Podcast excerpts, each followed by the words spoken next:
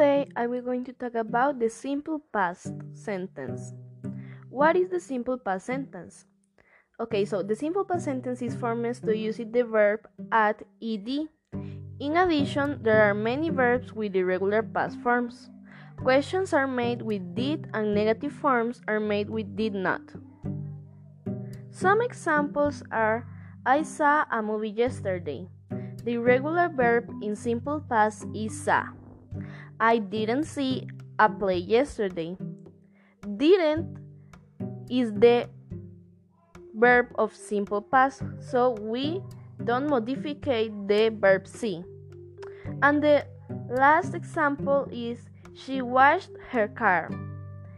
The verb of, of simple past is washed, and we add ed at final of the verb wash.